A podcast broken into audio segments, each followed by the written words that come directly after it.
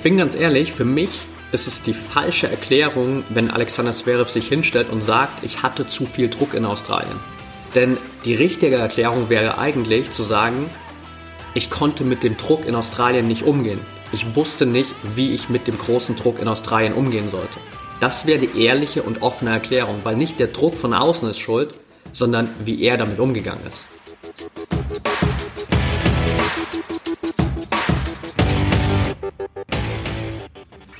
Herzlich willkommen zum Mental Performance Podcast, deinem Podcast für Mindset und Mentaltraining.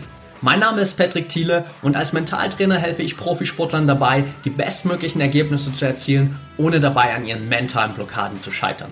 Getreu dem Motto Making the Best Even Better bekommst du hier im Podcast jede Woche mentale Erfolgsstrategien für deine Top-Performance. Let's go!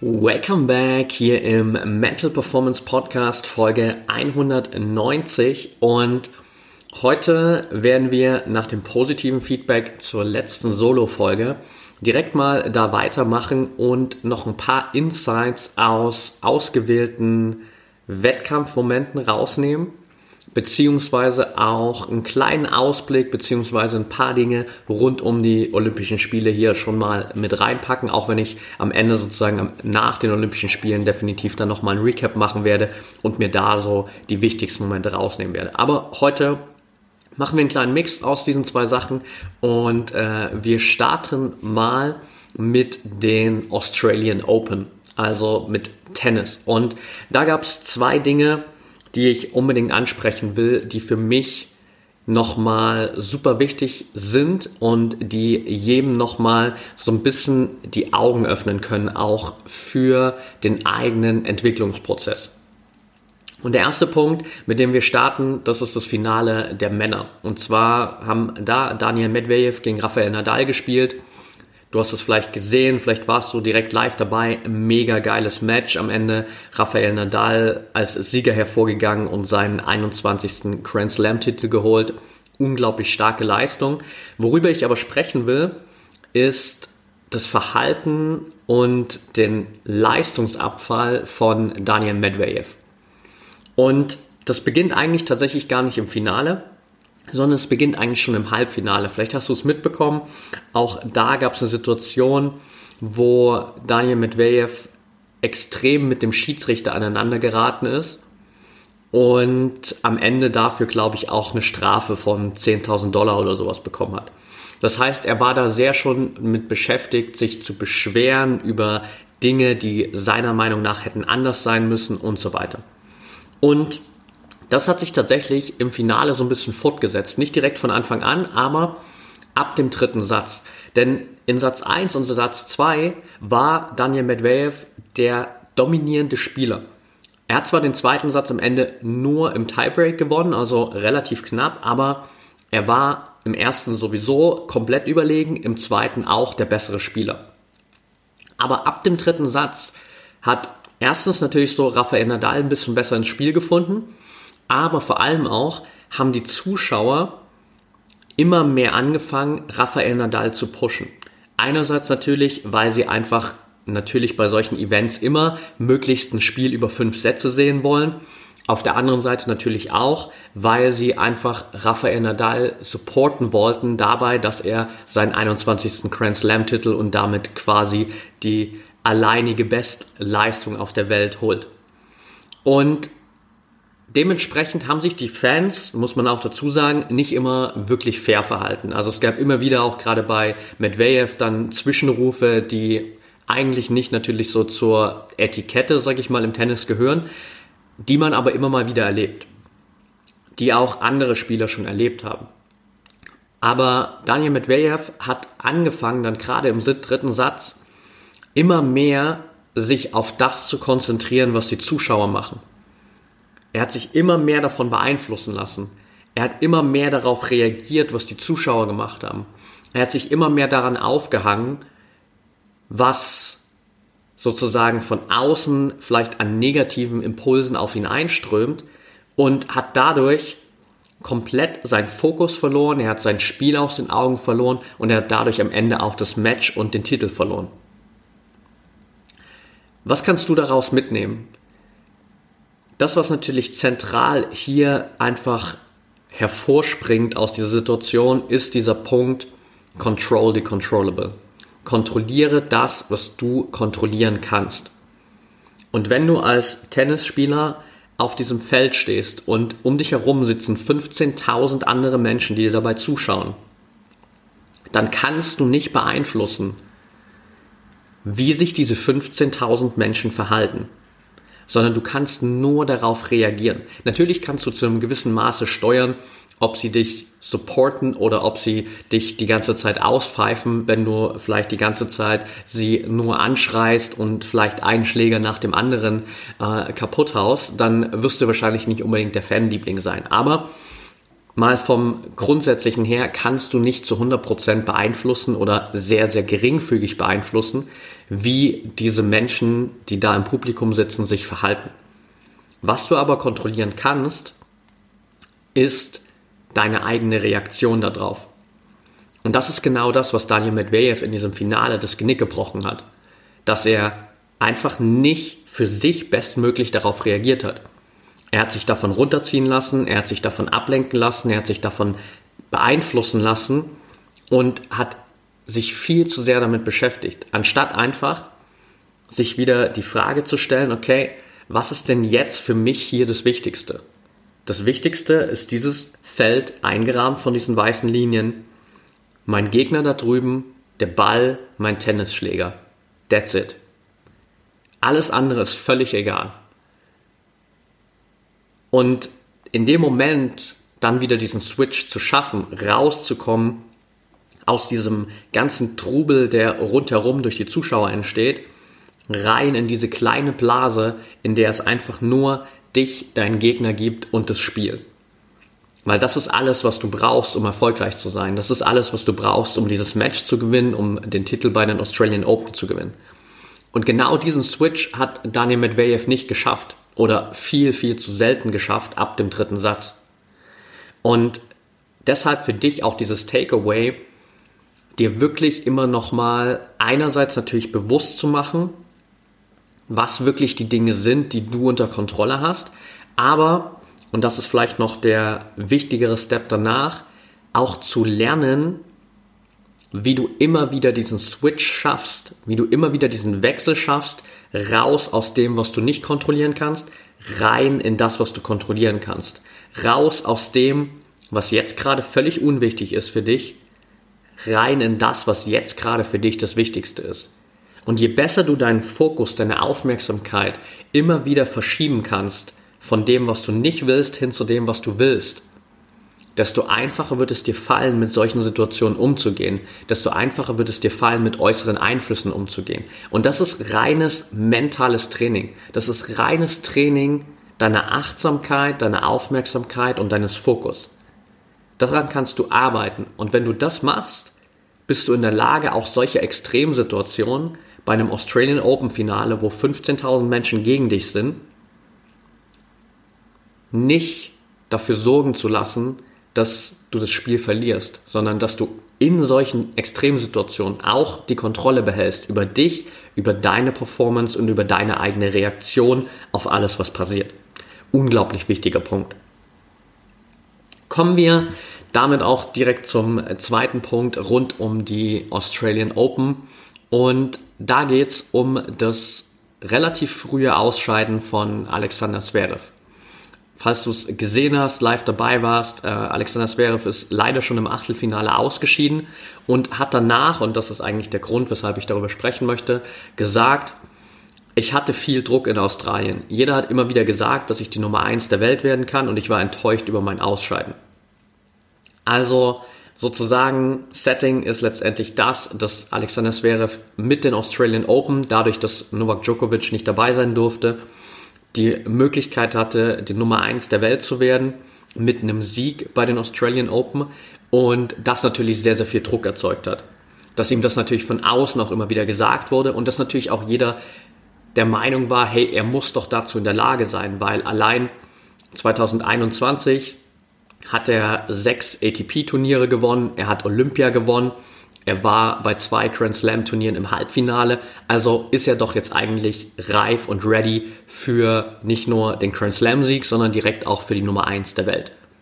Und vielleicht ist er das. Ziemlich sicher ist er das wahrscheinlich.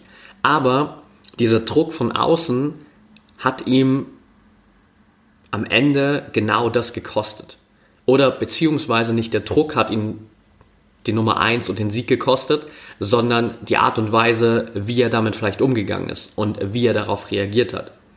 Denn auch hier ist es natürlich wieder wichtig, so ein bisschen zu unterscheiden, was ist eigentlich passiert und wie gehst du damit um. Es ist eine Sache, dass natürlich von außen dieser Druck da ist, diese Erwartungshaltung. Aber auch hier wieder, kann man das beeinflussen? Wahrscheinlich nicht. Wenn du als Top-Sportler, so wie Alexander Zverev, so in der Öffentlichkeit stehst, wenn ganz Sport Deutschland auf dich und deine Performance bei den Australian Open schaut, kannst du das nicht beeinflussen, dass Leute einfach große Erwartungen haben, große Träume haben, dass großer Druck entsteht.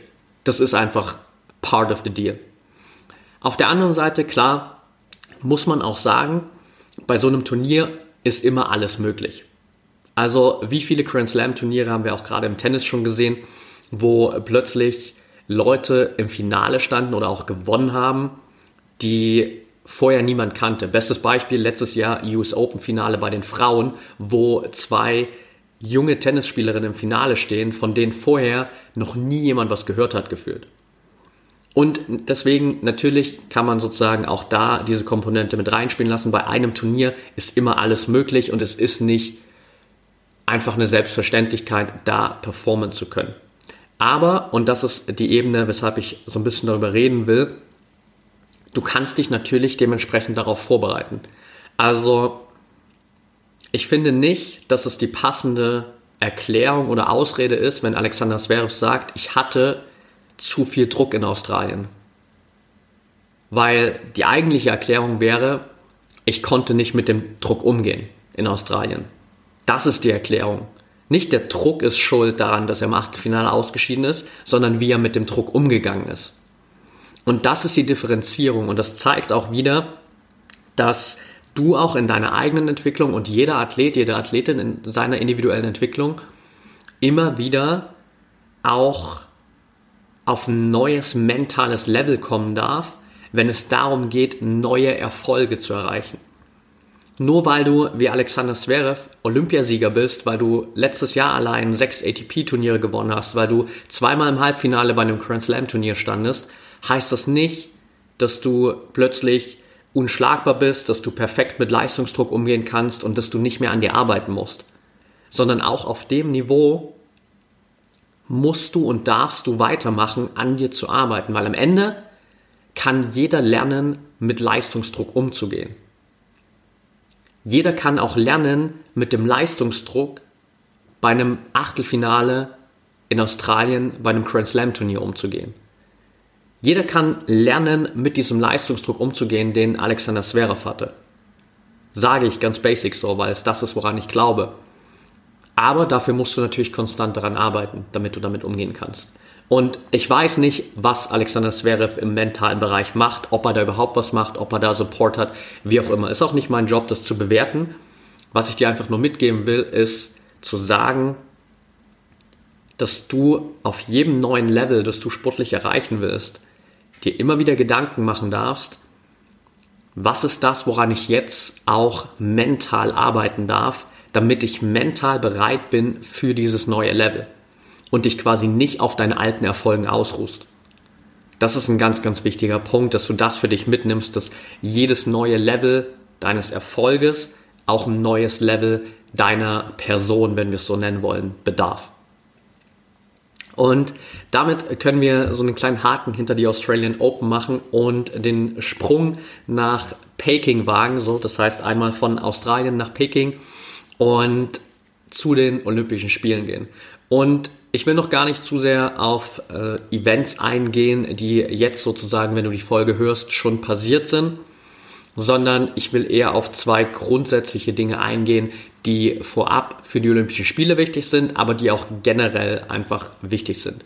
Und der erste Punkt ist hier das Thema Zielsetzung versus olympischer Gedanke. Gerade bei Olympia ist es ja immer wieder dieses große Thema, dabei sein ist alles. Und ich weiß, die Grundintention dahinter, die ursprünglich da auch mit diesem olympischen Gedanken in Zusammenhang steht, die ist gut.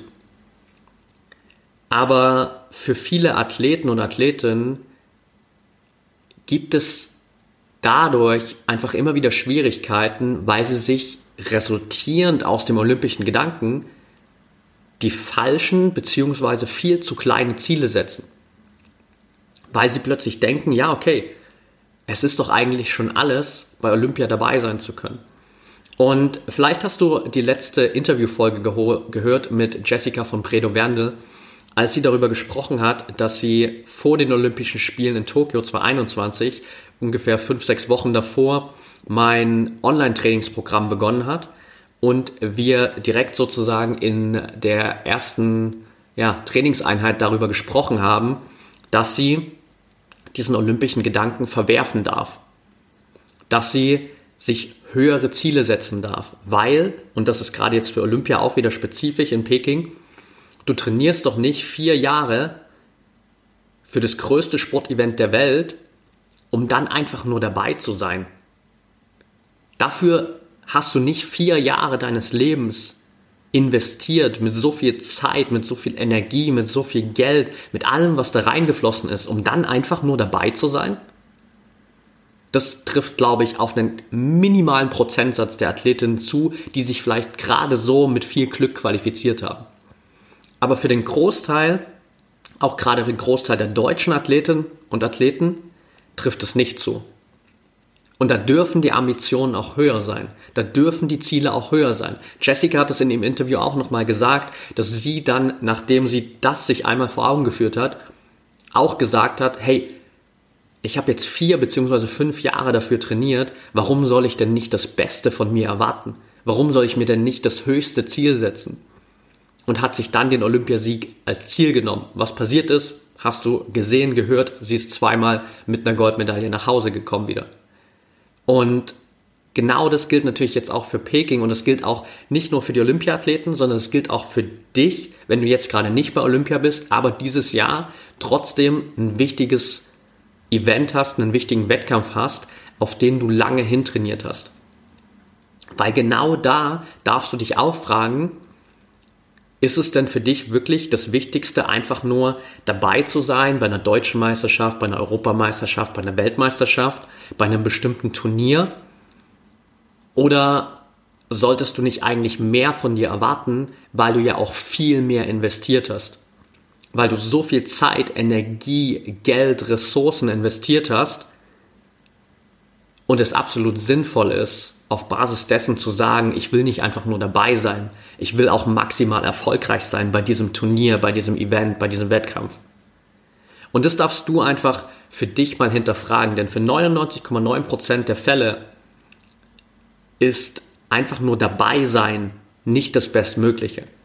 Aber für das, was du investierst, für das, was du reinpackst, darfst du das Bestmögliche von dir erwarten und darfst du dir auch das Bestmögliche und das Maximale als Ziel setzen. Ob du das dann erreichst, steht auf einem komplett anderen Papier, aber wenn du es nicht überhaupt erstmal als Ziel setzt, wirst du es ohnehin niemals erreichen. Und das ist der Unterschied.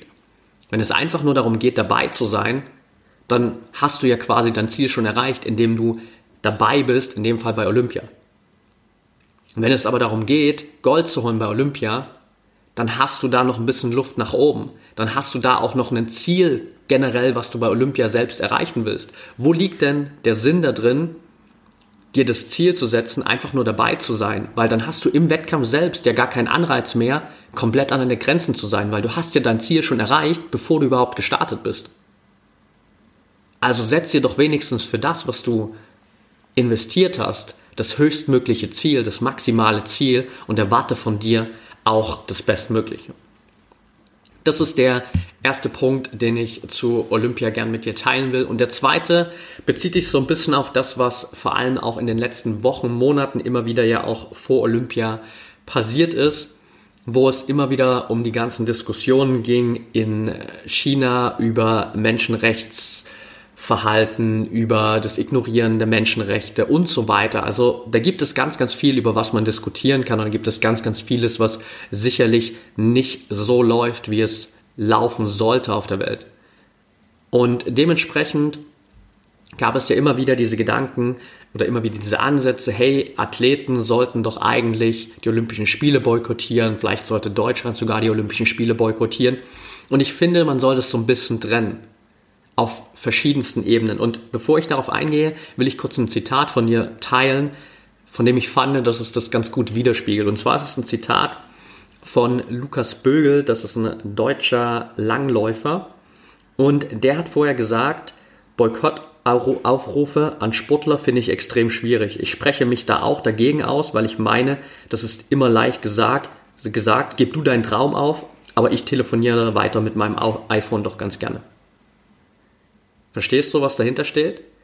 Du hast vielleicht den Standard oder die Ansprüche an die Athleten, dass die sagen, ich boykottiere die Olympischen Spiele in Peking, weil ich nicht konform bin mit der Art und Weise, wie da mit Menschen vor Ort umgegangen wird. Aber du schreibst vielleicht sogar den Kommentar dazu mit deinem iPhone, das in genau dem Land unter den schlechtesten Menschenrechtsbedingungen produziert wurde, wo Menschen einfach ausgebeutet werden für die Produktion.